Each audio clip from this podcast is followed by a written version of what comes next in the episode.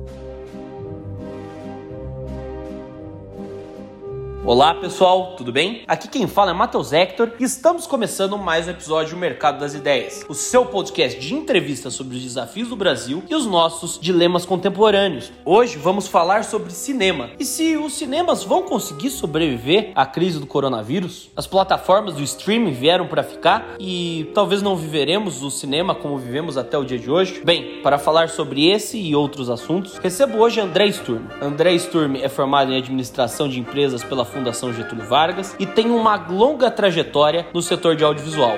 É fundador da Pandora Filmes, já foi diretor de diversas produções, é um dos sócios hoje do Caixa Belas Artes e foi secretário municipal de cultura aqui na cidade de São Paulo. Espero que todos que estejam nos escutando aqui gostem desse bate-papo. Boa noite, André, tudo bom? Tudo bem, Matheus? Como você está? Tudo bem, né? Dia frio, como você falou, mas terminando. Como está passando por essa quarentena? Ah, acho que como muita gente, né? Ansioso, preocupado com as consequências que isso vai ter, né, na vida das pessoas, né? A gente, de um lado, tem a questão da saúde, que é super importante, mas do outro lado a gente tem as consequências dessa parada, né? Tanta, tanta gente perdendo emprego, tantos negócios fechando. Então é uma situação Bom, eu nunca tinha visto nada parecido na minha vida e, e é bem, bem assustador, né? Vamos entrar nesses assuntos com muito detalhe, mas antes de entrar no nosso tema de hoje, que é entender como os cinemas, como a indústria cinematográfica está se moldando e vai se moldar a esta nova realidade durante a pandemia, queria falar um pouco de você, né? Você é administrador de empresas, começou a carreira no Cine Clube da GV, como que foi isso de ir para o cinema e, e como que foi toda essa história, que eu acho muito interessante. Obrigado. Eu, enfim, na minha infância, o cinema sempre teve muito presente. Meus pais sempre me levavam. É, enfim, foi uma coisa que, que fez muito parte. Mas, quando eu era jovem, cinema não fazia parte da vida profissional de ninguém. Então, eu acabei indo fazer faculdade de administração de empresas, de economia. Mas o destino quis que na, eu fazia GV, um dia tinha lá uma plaquinha, venha participar do Cineclube da GV.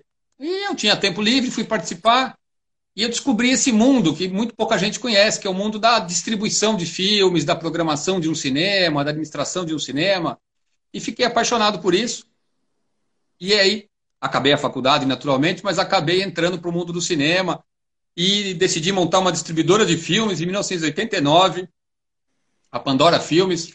Naquela época a gente não tinha essa quantidade de distribuidoras, a gente tinha uma, uma, uma, um leque de opções muito pequeno de filmes aqui em São Paulo, tinha muito cinema, mas pouco filme diferente. E aí fiz filmes, participei de muitas associações de cinema, abri salas de cinema, salvei salas de cinema, tive uma, um trabalho na área cultural, dirigi o MIS, enfim, não vou ficar aqui falando muito. Mas basicamente você passou por tudo: distribuição, produção, direção, gestão pública, é uma carreira muito completa na indústria, né? Obrigado, mas com certeza acho que tenho uma experiência bem ampla no mundo do cinema, né? Todos os lados do cinema e também na gestão pública e na gestão cultural, né? O período que eu fiquei no MIS era uma instituição é, vamos dizer, terceiro setor, né? Não era governo. Perfeito. Primeira pergunta para a gente começar aqui o bate-papo. É, a gente está vendo uma a crise do coronavírus, ela sem dúvida atinge todos os setores da sociedade, né? Do botequim à fábrica. Só que o, o setor de entretenimento, sobretudo cinema, você precisa inevitavelmente de plateia, né? inevitavelmente que várias pessoas estejam numa sala para você ter uma escala para rodar ali. Como que você vê hoje que é a situação dos cinemas com a situação do coronavírus? Você vê que isso pode, independente da, da, da quarentena, isso pode prolongar por mais tempo? Como que é a situação das empresas hoje? Das distribuidoras, do, da indústria como um todo? É uma situação realmente muito ruim, né? O setor cultural, de maneira geral, e o setor do cinema, é, foi o primeiro setor que, que literalmente foi a zero. Né? Não é querer dizer que nós temos uma situação mais difícil do que as outras, mas efetivamente todos os cinemas, teatros, casas de show, enfim, todo, todo esse setor cultural foi o primeiro que fechou totalmente. E nós não temos muito como fazer delivery, né? Não tem. É, são outras empresas que fazem o delivery cultural. Nós somos o lugar para ir. Então, é, realmente uma situação muito complexa. E com certeza os cinemas e os teatros, mas os cinemas, estamos falando aqui de cinema, deverão ser das últimas atividades a voltar. Então, é, e uma sala de cinema, um complexo de cinemas, as duas principais despesas são o aluguel e a folha de pagamento, porque uma sala de cinema emprega muita gente. Quem vai no cinema sabe disso, né? Tem o porteiro, tem o bilheteiro, tem o segurança, tem a, a limpeza, enfim. É, então é uma situação complicada. A gente já está fechados há dois meses, vai fazer três. É, muitos funcionários, aluguel. Então, é, buscando crédito para poder manter o negócio, tentando girar. Mas eu já sei de, de salas e, e com certeza nós teremos uma perda de salas, inevitavelmente, salas que não abrirão mais é, distribuidoras que talvez também venham a ter problemas. O setor da produção também está sofrendo muito, porque não está se podendo fazer filmes. Uhum. Então, também os produtores que tinham um filme pronto não podem lançar. E também não podem começar a produzir um filme novo.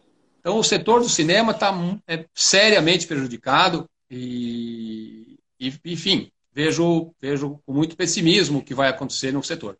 O, o próprio setor passou por muitas mudanças nas últimas quatro décadas sem entrar no ponto da distribuição, mas só no ponto das salas, né? Que é a saída do cinema das ruas, da relação com o cinema que ele tinha direto com a cidade, para os cinemas indo direto para os shoppings, né? Como que você vê é, essa mudança nessas últimas três, quatro décadas que a gente vivenciou? Isso é resultado da mudança é, urbana das cidades, urbanística mesmo. É, o, o, os cinemas de rua eram cinemas grandes, então eles ocupavam uma grande área. Quando aquela região onde está aquele cinema se valoriza, o cinema não tem como competir com diversos negócios. Então fecha, porque vai construir um prédio em cima, ou porque vai abrir um, uma concessionária de carro, enfim, negócios que têm rentabilidade maior. Quando aquela região decai, que é típico os centros das cidades, né, que infelizmente nas grandes cidades todos os centros antigos lugares de muito movimento, de muita é, riqueza, decaíram. Então você vê que é o caso aqui em São Paulo. Né? A Avenida São João tinha, só na Avenida São João, se você pegar 40 anos atrás, não é 100, 40 anos atrás, na Avenida São João, em quatro quarteirões, nós tínhamos 21 cinemas. 21? Fechou tudo. Né? Fechou tudo. E ao, e ao redor ali, a Avenida Ipiranga, só sobrou o Marabá na Avenida Ipiranga, mas na São João ficou um lugar perigoso pessoas não residem muito mais ali. Então, o cinema de rua acabou transferido para os shoppings. Os shoppings também cresceram muito, né? 40 anos atrás, o comércio de rua era muito mais forte. E aí, os cinemas se tornaram fundamentais para os shoppings. Os cinemas são é, âncoras, eles levam público, eles são fundamentais dentro do plano de negócios de um shopping center. Por isso que quando você vai num shopping center, é, o cinema sempre é no último andar, é lá no fundo, que é para forçar o consumidor a passar pelo shopping. Você nunca vai num shopping e o cinema está logo na entrada. Ele sempre fica, tem que subir várias escadas rolantes. Muitas vezes, inclusive, você pode ver que é difícil achar o elevador para ir para o cinema, porque né, o shopping quer que, o, que a pessoa passe pelo shopping. E você sentiu que isso mudou um pouco na forma que as pessoas têm uma relação com o próprio cinema ou você acredita que isso é só uma mudança urbana mesmo, urbanística? Acho que muda, né? Se você pensar também, 50 anos atrás, as opções culturais eram menores. Uhum. É, então, o cinema tinha um peso como diversão mais expressivo. De outro lado, eu acho que a relação do público com o assistir filme permanece a mesma. É, quando eu estava começando a minha vida no cinema, lá no Cineclube, no comecinho, eu me lembro que de ler vários artigos de pessoas muito especializadas que diziam assim: o cinema está condenado a acabar. Porque agora, vejam só, temos essas lojas perto da casa, você vai lá, aluga uma fita de vídeo, leva para sua casa, vê na hora que você quer, não pega trânsito, não paga estacionamento. Eram as videolocadoras e as fitas de vídeo. Ninguém tem fita de vídeo mais, locadora já acabou e os cinemas estão aí. Isso foi a mesma conversa quando surgiu a TV a cabo, depois, quando surgiu o DVD, Depois, por causa do streaming. A experiência de você assistir o filme numa sala com mais gente é diferente de assistir um filme na sua casa com alguém que você goste, né? Então, eu não, não tenho dúvida de que a experiência ir ao cinema ela é muito particular. E as pessoas, claro, não todas, mas muita gente continua gostando. Essa seria. Gostei desse gancho que você falou das locadoras e agora do streaming. É...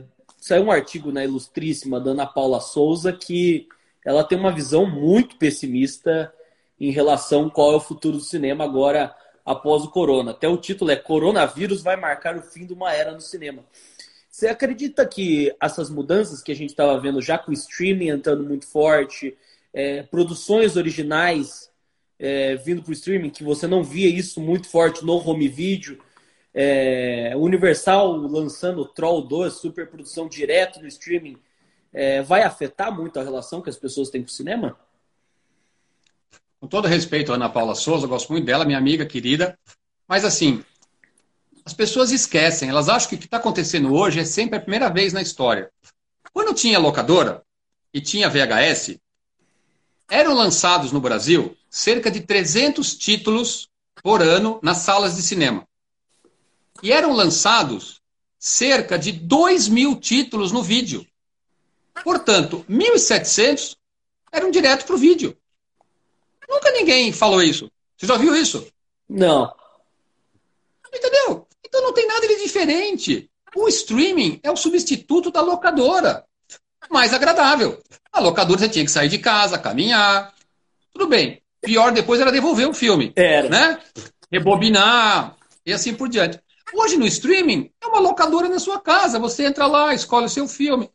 Não, não se compara. Eu vou te dar um outro exemplo, um outro paralelo. Jogo de futebol. Não agora, naturalmente, mas antes do coronavírus, se você tivesse TV a cabo na sua casa, sábado, das 8 da manhã às 10 da noite, sem parar, tinha jogo de futebol ao vivo. Da brasileiro, paulista, carioca, japonês, coreano, holandês. Os estádios estavam lotados.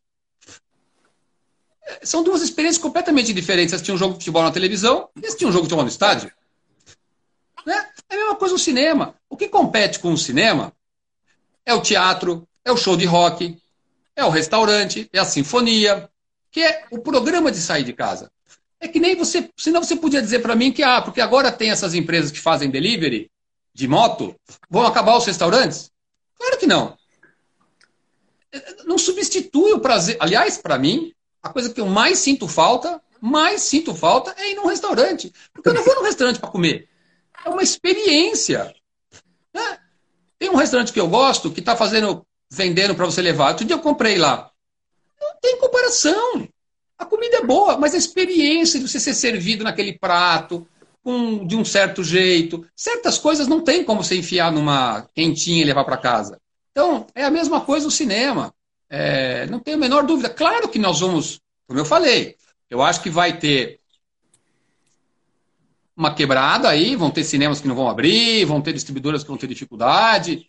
Acho que vai demorar um pouquinho para recuperar, mas eu não tenho a menor dúvida que daqui a pouco as pessoas vão estar levando suas vidas como sempre levaram. Eu, eu concordo plenamente com você, apesar de não ter um conhecimento da indústria tão forte como você, que eu lembro que no meu dia do meu aniversário, dia 16 de novembro do ano passado, eu fui no Belas Artes para assistir o Irlandês, porque era, eu acho que, uma das últimas exibições, e o filme ia estar no streaming na terça-feira, mas eu fiz questão de gastar três horas e meia para estar tá, tá sentado lá e ter experiência de estar no cinema. Então você acredita que isso é insubstituível? São duas experiências diferentes. Tem dia que você não quer sair de casa. Ou porque você está com frio, ou porque você está com preguiça, ou porque você está não fez a barba, sei lá, você não está afim de sair de casa. Aí o que você vai fazer? Você vai pedir comida delivery, você vai assistir filme no streaming, ou você vai ler um livro. Programa em casa. Tem dia que você quer sair de casa. Aí o que você vai fazer? O que, que eu posso fazer? Ah, vou no Cine Belas Artes. Ah, vou no museu. Ah, tem um show do YouTube. Ah, vou no restaurante. Então, assim, é programa indoor, programa outdoor. Como eu estou te dizendo, eu comecei no Cineclube em 1984. O cinema ia acabar por causa do VHS. O VHS já acabou. Quando saiu o DVD, então, gente, eu me lembro de ler de novo, especialistas fazendo artigos enormes. Não, porque o DVD é muito. Imagina, o DVD tem extras. Por que, que eu vou no cinema se eu posso ver extras no DVD? Eu nunca conheci ninguém que viu extras. E acabou o DVD. Entendeu? Quer dizer, acabou. Eu tenho DVD na minha casa porque eu sou um colecionador. Mas como negócio, o DVD não existe mais. E, e como que você vê esta questão aí que. Vamos aproveitar para desmistificar muita coisa que a gente acaba vendo no debate público, que eu estou gostando dessa linha. Uma questão de. Eu acho que de uns anos para cá, quando a gente começou a ter um aumento de. Muito pela, forçado pela Disney na produção de, de filmes super-herói muito grande. É, você começou com vários críticos e um monte de pessoas no debate público dizendo que isso, o cinema estava sendo vulgarizado, você já não tinha mais espaço para as outras obras. Como que você vê isso? Você que ainda trabalha trazendo uma série de obras aí que acabam não não estando tão forte no circuito comercial. Ó, eu não tenho nada contra nenhum filme. Eu acho que todos os filmes têm que passar e todos os filmes cumprem uma função.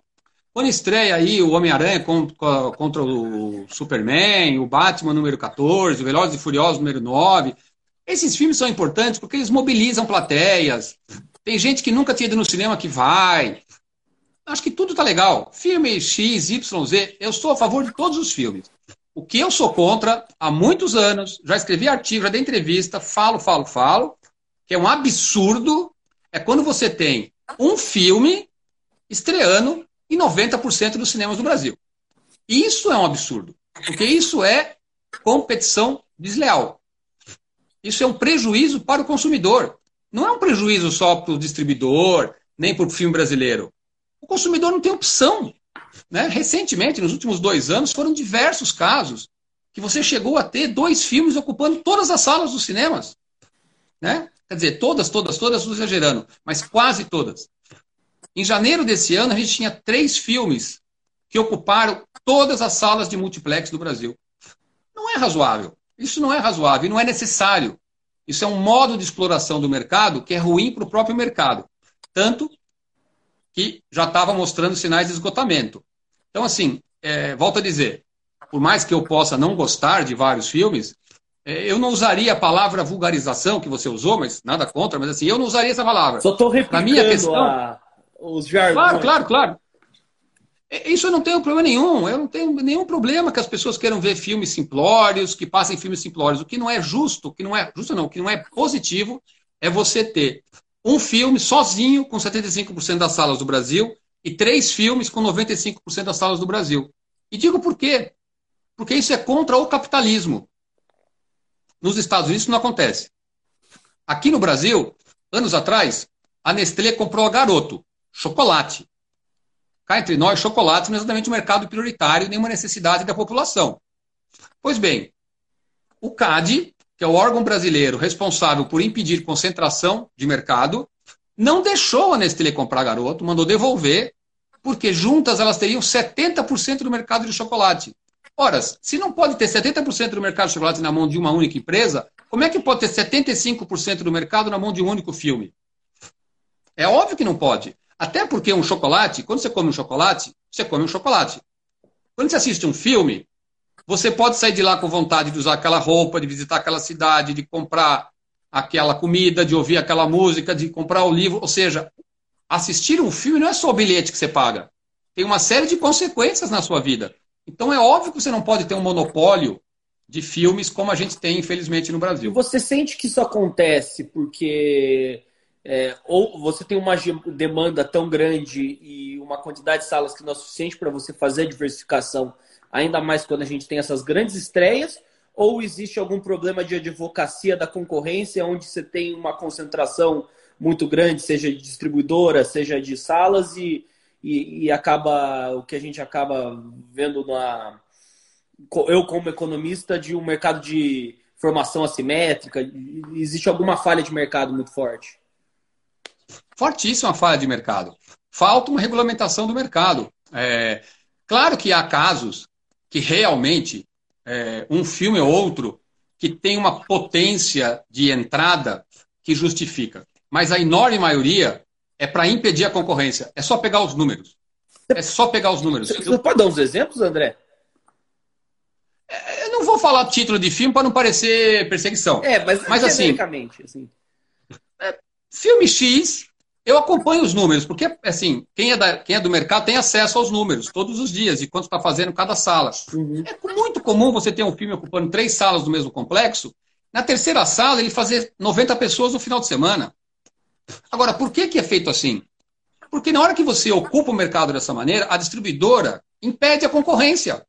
Então, assim, você quer ir no cinema levar o seu filho, só tem este filme para ver.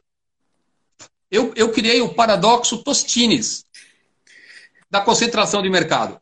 Né? Você não é tão idoso quanto eu, mas deve lembrar. Tostines vende muito porque está sempre fresquinho, ou Tostines está sempre fresquinho porque vende muito? Não é verdade? Muito bem. O paradoxo nas salas de cinema é: tem tanta cópia porque tanta gente quer ver o filme, ou tanta gente vai ver o filme porque tem tanta cópia? Perfeito. Essa é a questão. Você não tem opção. Você vai ver aquele filme. Além do que, quando você lança um filme com duas mil salas, você pode fazer muito mais propaganda, gastar mais com propaganda. Quando você lança um filme com dez salas, você pode fazer só um pouquinho de propaganda. Você escala, desaparece. Né? Não tem escala. Então, evidentemente, é um caso de exploração predatória do mercado, é algo que já devia ter sido tomado providência, infelizmente nunca foi tomado. Por quê? Porque os pequenos exibidores, os pequenos distribuidores, ou mesmo os médios exibidores, morrem de medo de comprar uma briga pública e ficarem sem os filmes dessas empresas. Então, nunca ninguém entrou com um processo no CAD, um processo na Secretaria de Direito Econômico, para questionar isso. É evidente que está errado. Se chocolate não puta 70%, como é que filme pode? Perfeito. E indo um pouco aí, é, voltando para a questão de, de salas saindo um pouco das distribuidoras, né? É, a gente viu um trabalho maravilhoso que você fez nos últimos anos de conseguir manter o Belas Artes fechados com todas as dificuldades. E eu, eu como frequentador assíduo, não consigo imaginar a começo da consolação com toda aquela feiura, típica de lá, sem, sem o Belas Artes, sem o Riviera no lado, sem a pontinha embaixo, porque de fato é uma coisa que você não consegue imaginar a cidade é, sem. Como que, você pode contar como foi esse processo e como que você vê a situação agora? Então, é, eu era um frequentador do Belas Artes, obviamente, né, adorava. E aí eu li uma pequena notícia que o Belas Artes ia fechar no final de 2002. Eu fui procurar o dono do cinema, não do imóvel, o dono do cinema, e falei para ele que ele não podia fechar. E fiz um acordo lá com ele. Uns meses depois, ele falou que realmente não queria ficar. E eu, vamos dizer, comprei o cinema dele. Obviamente, paguei a cinema de promissória, né? Porque não tinha dinheiro para isso. Fiz um novo contrato com o proprietário de aluguel e fui atrás de patrocínio. Convenci três amigos, é, os sócios da O2 Filmes, o Fernando Meirelles, o Paulo Morelli, o André Barata, a entrarem de sócios comigo. Eles ajudaram a conseguir um patrocinador, um banco na época. E a gente, então, fez uma reforma e reabriu o cinema. Aí, em 2000, final de 2010, o proprietário me disse que queria o cinema de volta e a gente, infelizmente, teve que fechar no começo de 2011, né? março de 2011. Mas aí aconteceu aquele fenômeno maravilhoso que foi uma mobilização popular completamente autônoma, independente, que transformou esse fato num fenômeno. É, passeata, abaixo assinado, mobilização, autoridades. E aí, mesmo fechando, essa mobilização continuou viva. Criaram um movimento Belas Artes, do qual eu nunca fiz parte. Enfim. E ao longo do tempo, essa vibração continuou, até que é, o prefeito Haddad me chamou, junto com o secretário dele, na época, o Juca Ferreira, para a gente ver o que era possível.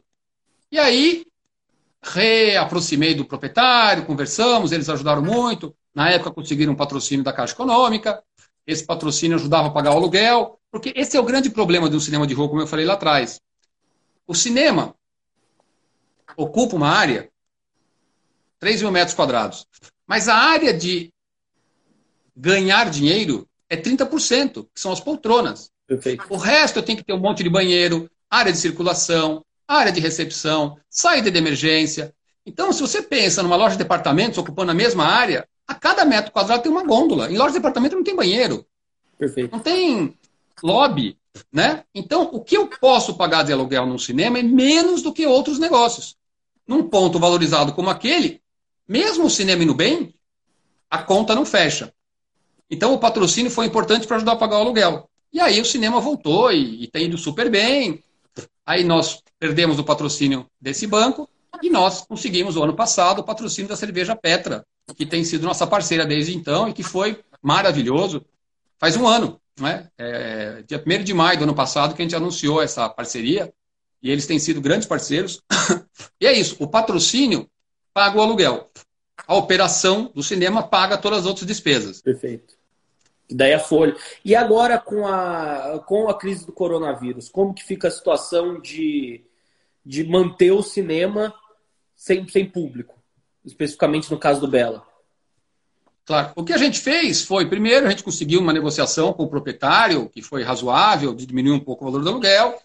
Nós também fizemos um crowdfunding super bacana, que teve um apoio de 700 pessoas, a gente arrecadou um valor, todo esse dinheiro está sendo usado para pagar a folha de pagamento. E essa semana a gente vai começar uma campanha nova, que é um leilão. Diversos artistas, amanhã é o primeiro, inclusive, diversos artistas doaram objetos pessoais, assim, maravilhosamente, carinhosamente, para a gente fazer leilões e o dinheiro arrecadado vai ser usado todo para pagar a folha de pagamento desse mês da nossa equipe. Assim, muitos artistas, inclusive, é, entre lá no, no site do, do cinema, Petro Belas Artes, para quem não entrou ainda, que você vai saber. É, são mais de 40 artistas, não vou citar nenhum para não, não privilegiar. É, vou citar o Fábio Porchat, que foi um dos que mais ajudou que está doando a medalha que ele ganhou do Emmy. Imagina, um prêmio internacional, ele doou a medalha dele, que vai ser olhoada para contribuir com o cinema. Então, essas, essas, essas, essas, essas ações né, me deixam muito feliz, porque mostram como o cinema tem esse carinho do público, das pessoas, dos artistas, né? Ele não é mais um cinema, né? Ele é o cinema de São Paulo, é um cinema querido, e muito pelo que a gente faz.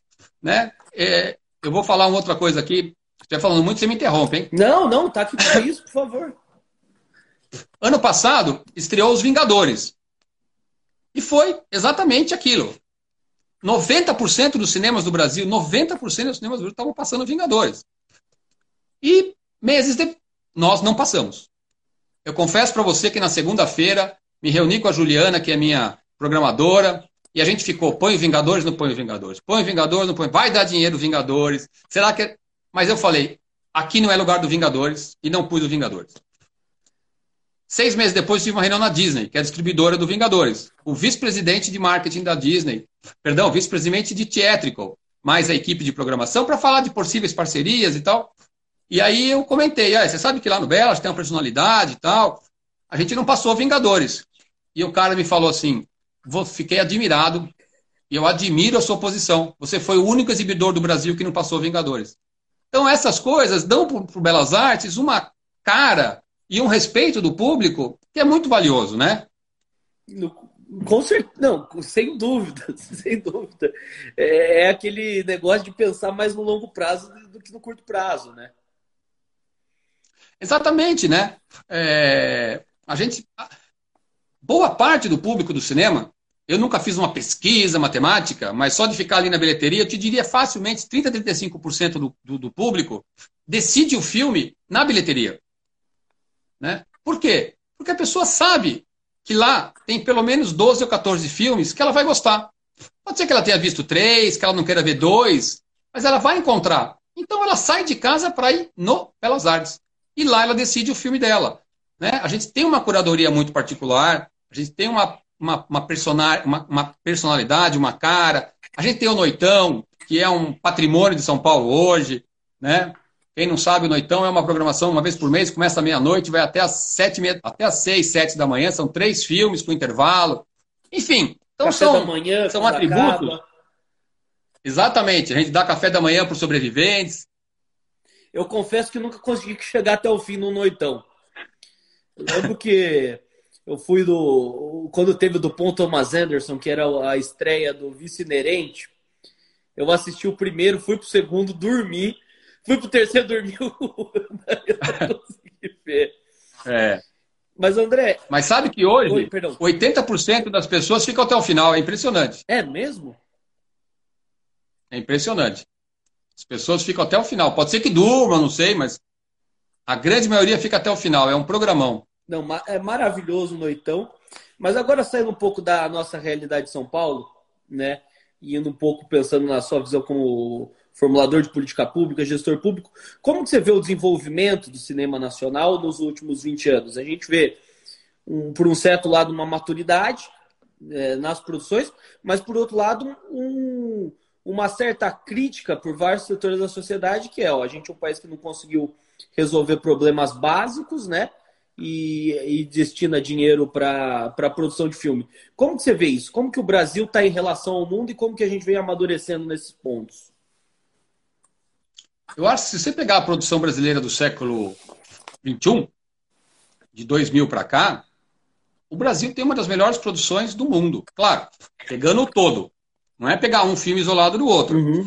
Mas assim, começo dos anos 2000, Cidade de Deus, Olga, Lisbelo Prisioneiro, Carandiru, Dois Filhos de Francisco, Cazuza, é, Andando no Tempo, Bingo, é, João, a vida do João Carlos Martins, Pedro Malas Artes. Enfim, a gente tem uma produção de filmes muito boa. Além disso, você tem essas comédias que fizeram sucessos estrondosos, né? Minha Mãe é uma Peça, De Pernas para o Ar, é, Candidato, é, como é que é? Se a sorte... Antes que a sorte Enfim, separe, né? Isso, Antes que a sorte nos separe. São filmes divertidíssimos, são filmes que fizeram milhões e milhões de espectadores, tropa de elite, né? E aí, é, filmes que têm uma, uma, qualidade de produção, né? Cenografia, direção, atuação, enfim, tudo. Aí você pega no exterior. Nos últimos anos, o Brasil tem uma presença constante nos principais festivais do mundo. Ano passado, a gente conseguiu um fato inédito na história do cinema brasileiro e que eu acredito que pouquíssimos países já conseguiram. Nós tivemos um filme brasileiro premiado no Festival de Berlim, no Festival de Cannes e no Festival de Veneza, que é o Grand Slam do cinema. E dois no Isso Festival de Cannes, né?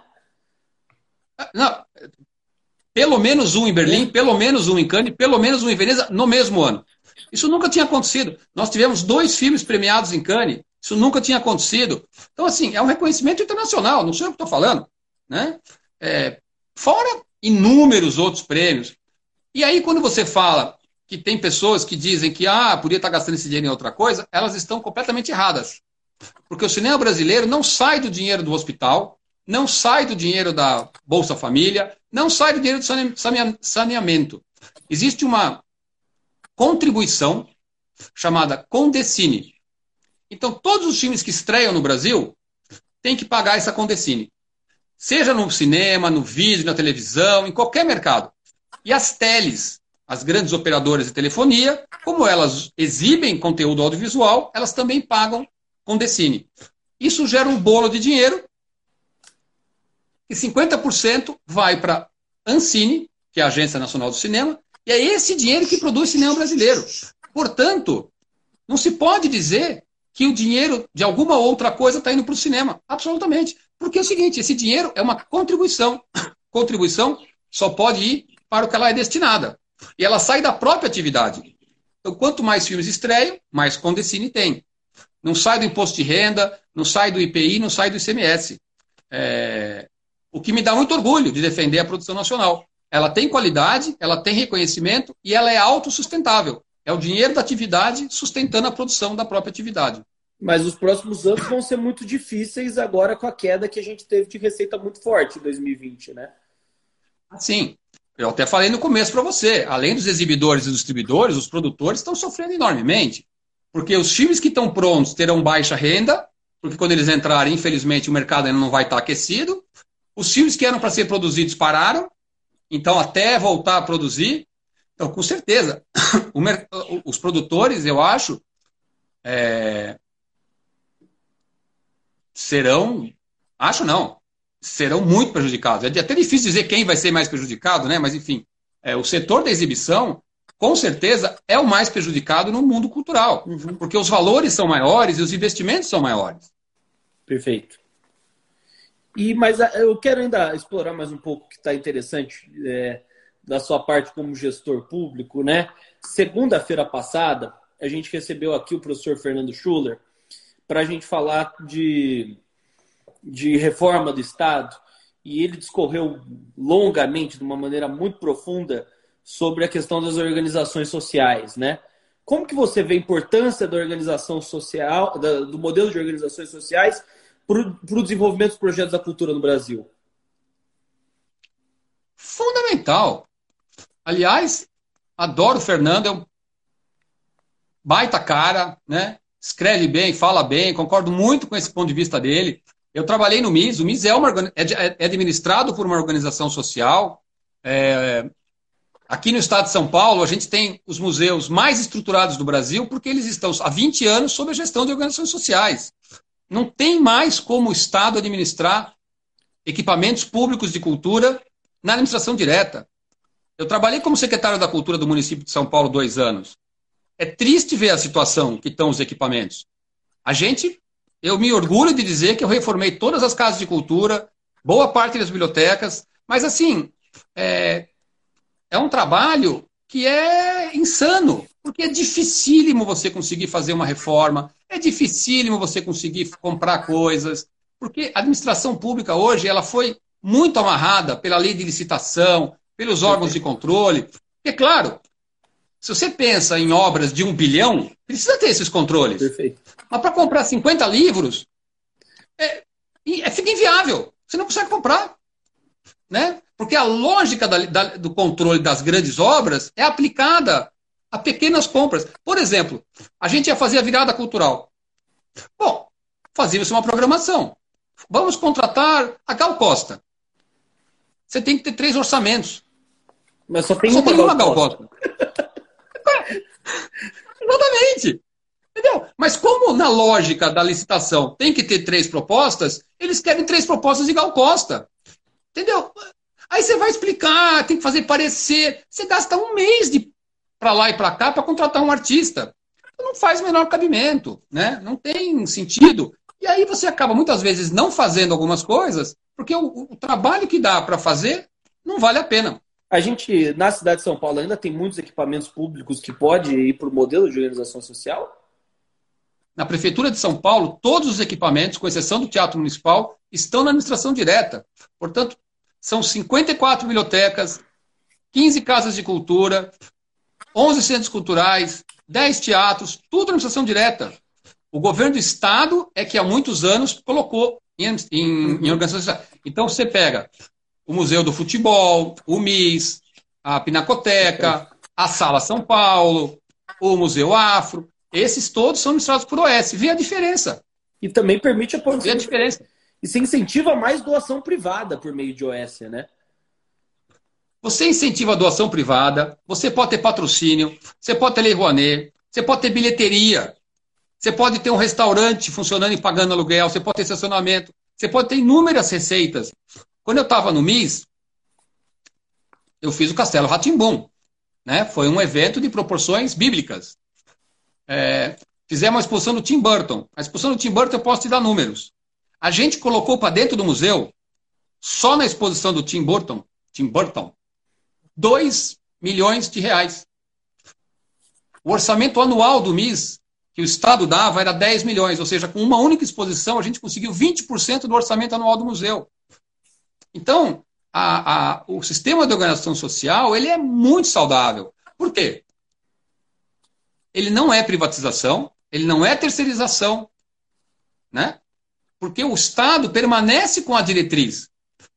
A, a OS faz a gestão que o privado faz melhor que o público. Mas você não entrega para a OS fazer o que ela vai entender. Você tem que ter reuniões para discutir o plano de trabalho, você discute a linha, a linha de estratégia daquele espaço cultural. Então, o Estado permanece com participação na decisão, mas você tem um privado fazendo administração.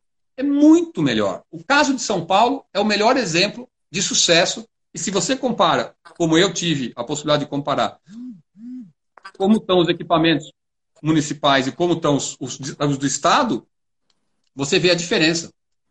E André. É e veja, é importante dizer o seguinte, também para ninguém achar que uhum. tem pessoas super dedicadas nos equipamentos da prefeitura, tem profissionais super qualificados, tem gente super dedicada. Não é que a prefeitura não cuida, não estou criticando a gestão anterior, nem a gestão atual. Não, não, não. É porque é difícil. É muito difícil. É muito difícil. E uma coisa que, assim, é, falando com pessoas do setor e de fora do setor da sociedade, é meio consenso que tem o MIS antes de André e o MIS pós-André. O que, que foi importante para catapultar o museu, assim? Qual que foi a...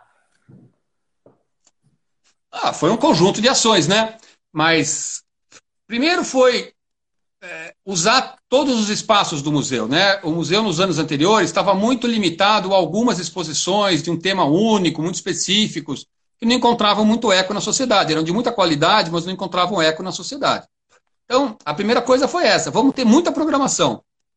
Então, tinha cinema, tinha dança, tinha teatro, tinha programação infantil, tinha filme mudo com música ao vivo, tinha show de música, enfim, tinha de tudo. E vamos buscar exposições que possam realmente mobilizar o público. E quando eu fiz uma, a entrevista com o conselho do museu para ser contratado, né, eles me perguntaram, mas o que, você vai fazer? Eu falei, ó, vou falar o seguinte, eu tenho certeza que os senhores conselheiros desse museu, assim como todo mundo, já para se referir a uma coisa velha e chata, disse, isso é coisa de museu. É verdade ou não é verdade? É verdade, muito bem. Do MIS, ninguém vai falar isso. O senhor vai ver. E foi isso que eu tentei fazer. Exposições que não tivessem uma cara de coisa velha, que não tivessem um peso. Exposições que fizessem com que o público, mesmo desconhecendo aquele assunto, saísse com vontade de aprender mais. Uhum. Né? Que foi o que eu chamei de conceito de exposições imersivas. Né? Elas não são necessariamente interativas, mas elas eram imersivas. E aí, é... acho, modéstia à parte, que mudei o, o, o, a expectativa do público de São Paulo em relação às exposições da própria cidade de São Paulo. Muitas exposições passaram a ter outro padrão depois do que a gente fez lá. É, Stanley Kubrick, David Bowie, Castelo Ratimbun, Tim Burton, Renato Russo, enfim, várias exposições. As redes sociais do Instagram foram importantes para catapultar o Miss? Possibilidade de tirar foto? Com certeza. Com certeza. Quando eu entrei lá, o Miss tinha redes sociais com mil, dois mil seguidores. Aí eu é, conversei muito com a equipe, a gente trabalhava muito próximos, era uma equipe muito talentosa. Quando eu saí de lá, o MIS era o museu do Brasil com a rede social mais movimentada. Né? Isso, dados oficiais que podem ser tirados aí de uma instituição que eu não sei muito bem o nome. Mas, enfim, tinham mais de 200 mil seguidores nas nossas redes sociais, a gente tinha um milhão e não sei quantos mil, enfim. Então, isso foi muito importante, né? A comunicação é muito importante. Você tem que também saber comunicar para as pessoas para que elas saibam o que você está fazendo. Mas também você tem que ter uma coisa boa para comunicar. Não adianta também ficar inventando redes sociais e não entregar, não adianta nada. Permitir tirar foto dentro do museu foi uma, uma, uma inovação que você trouxe também, né? Foi, exatamente. Foi na exposição do Kubrick. No primeiro dia, na abertura, eu estava andando, um monte de convidados, amigos, eu vejo um amigo meu, da minha idade, tirando uma foto, veio o segurança falou, não pode tirar foto. Aí o, o cara perguntou pro guarda, mas por que, que não pode tirar foto? É proibido tirar foto. Aí os dois me olharam. Eu falei, agora ferrou, né? Eu saí correndo. Porque eu não podia desautorizar o fotógrafo, o segurança, porque realmente estava escrito proibido fotografar. No dia seguinte, eu chamei a minha equipe do acervo. Eu falei, por que não pode tirar foto na exposição? Ah, porque é proibido. Proibido por quê? Ah, porque pode estragar uma obra. Eu falei, mas essa exposição do Kubrick tem objetos. Não tem quadro, não tem objetos desse tipo. É, realmente não, não tem problema. Eu falei, não tem problema, está permitido fotografar na exposição. E foi fundamental, porque a gente foi no primeiro final de semana do Kubrick, top trend do Twitter. Porque aí começou o quê? Todo mundo tirava foto, postava, aí as pessoas também queriam tirar foto e postar você gera, você gera um círculo virtuoso, né? Mas nós fomos o primeiro museu de São Paulo a permitir tirar foto dentro do museu. Tenho esse orgulho. Não, André, muito legal. O bate-papo está muito bom, mas o nosso tema, até por limitações aqui da plataforma, está acabando.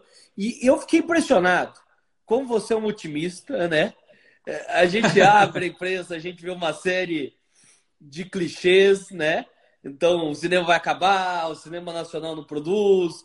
Então, é muito legal a gente desmistificar isso e também apontar os caminhos, como a gente vem apontando com o modelo de organização social, um, uma possibilidade de uma melhora regulatória aí, é, que a gente tenha no setor também. Mas só para a gente finalizar aqui, eu queria retomar o ponto de como as pessoas podem ajudar o Belas Artes agora nessa fase de pandemia e retomar a questão ali do sorteio que você falou. O crowdfunding já fechou, né? O crowdfunding já fechou, nós vamos fazer esses leilões de objetos pessoais de vários artistas conhecidos, artistas cult, artistas da TV Globo, artistas de televisão. No site do Belas Artes você tem as informações. Amanhã já começa. São dois leilões por dia, sempre objetos pessoais, tem desde livro autografado, prêmios, figurinos. É bem bacana e quem puder ajudar vai ser incrível. Todo o dinheiro arrecadado com, essa, com esse leilão será usado para pagar o salário dos funcionários dia 5 de junho. Então, quem puder ajudar vai ser maravilhoso. E qual que é o site? www? É, belasartes, belasartes.com.br. Bom, mais uma propaganda que eu tenho que fazer aqui, que é o outro lado do nosso Belas Artes, que é o nosso streaming. Porque, Perfeito. como eu falei, eu acho que streaming complementa cinema e não compete. E a gente tem agora um streaming do Belas Artes, só com filme bacana, filmes que você não encontra no Netflix, não encontra na Amazon, que é o Belas Artes à la carte, .com.br custa míseros R$ 9,90 por mês. Não dá nem para comprar dois cafezinhos. É, aproveitando que a gente tem um tempo, fala como foi a experiência de empreender no streaming depois de tantos anos aí no, no na distribuição tradicional, no cinema tradicional. Como que tem sido a experiência para você?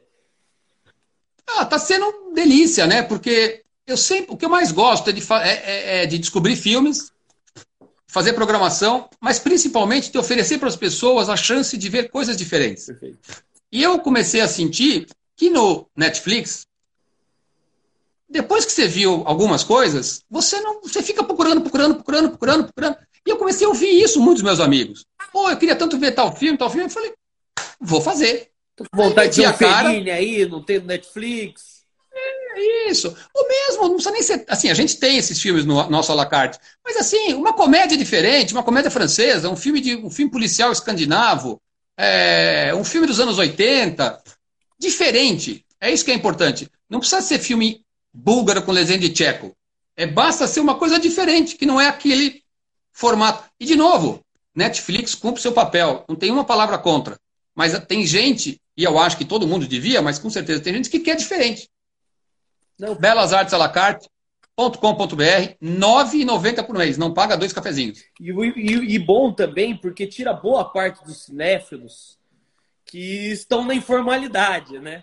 Que ficam procurando os filmes, Exatamente. precisa recorrer à pirataria, precisa recorrer ao torrent, e muitas vezes não é por, por má intenção, por falta de consideração é com o produtor, mas é porque eu não acho. Não, não, eu não. Eu não faço isso. Mas a comunidade que, que não encontra isso em outro lugar. Então, parabéns, André. Maravilhoso o trabalho que você vem realizando tanto na, tanto na distribuição, tanto como no cinema e agora no streaming também.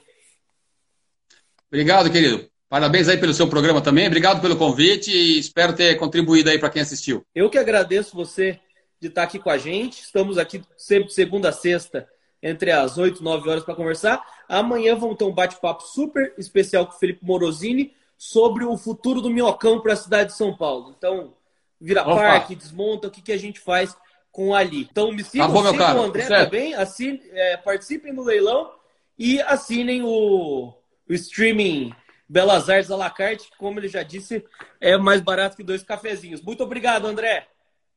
Obrigado você, grande abraço. Até mais.